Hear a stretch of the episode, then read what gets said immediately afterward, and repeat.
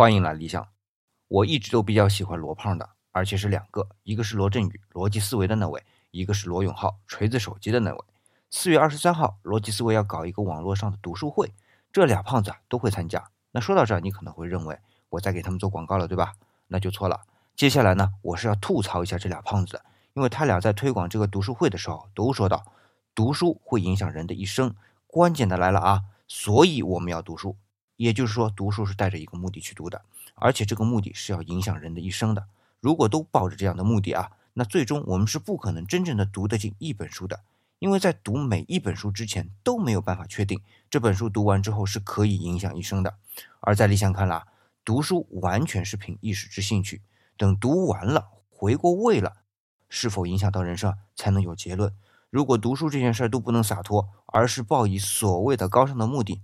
那也枉费了作者的一番笔耕了。